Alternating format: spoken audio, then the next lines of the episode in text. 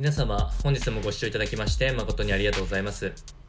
当番組 Good Quality of Life では、日々皆様がワクワクして過ごせるような新しいニュースやトピックス、またはヘルス関係の論文を参考にしながら情報提供を行っていきますので、ぜひご視聴ください。本日のトピックスは意外とベジタリアンは脳卒中が多いということがイギリスの大学が研究結果として発表いたしましたとそういうようなお話です、まあ、確かにこう肉とか魚を食べてる方が健康リスクは大きいのかなと思ったんですけれども実際はえっと、大体4割程度、特に、えっと、出血性の脳卒中の確率のリスクは、えベジタリアンの方が4割以上高いってことが証明されました。こちらはオックスフォード大学のトン氏らが、えっと、虚血性心疾患と脳卒中に焦点を絞って食習慣の影響をどれだけ来てるのかっていうのを調べた結果となります。まあ、少しデータとしては古いんですけれども、1993年の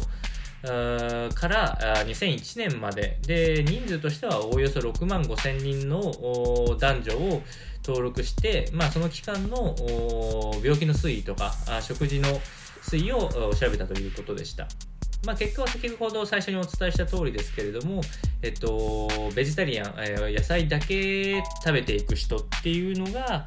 最も心疾患のリスクが高かったということでした。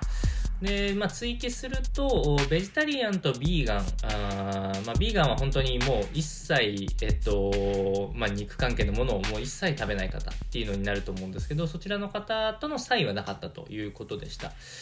で、この研究結果から、まあ、端的にベジタリアンの方があリスクが上昇しているというのは分かったんですけれども、どの要因が多くあの寄与しているかが分かっていないので、これからの研究としては LDL コレステロールとか中性脂肪といったあ、まあ、まさにリスク要因となるようなあこの数値っていうものをさらに調べていく必要があるっていうのを最後研究者たちが説明されていましたので、えー、参考になればと思いましてお届けをいたしました。それでは本日の内容は以上となります。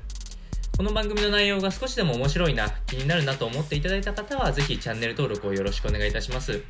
それではまた次回の放送でお会いしましょう。本日もご視聴いただきまして誠にありがとうございました。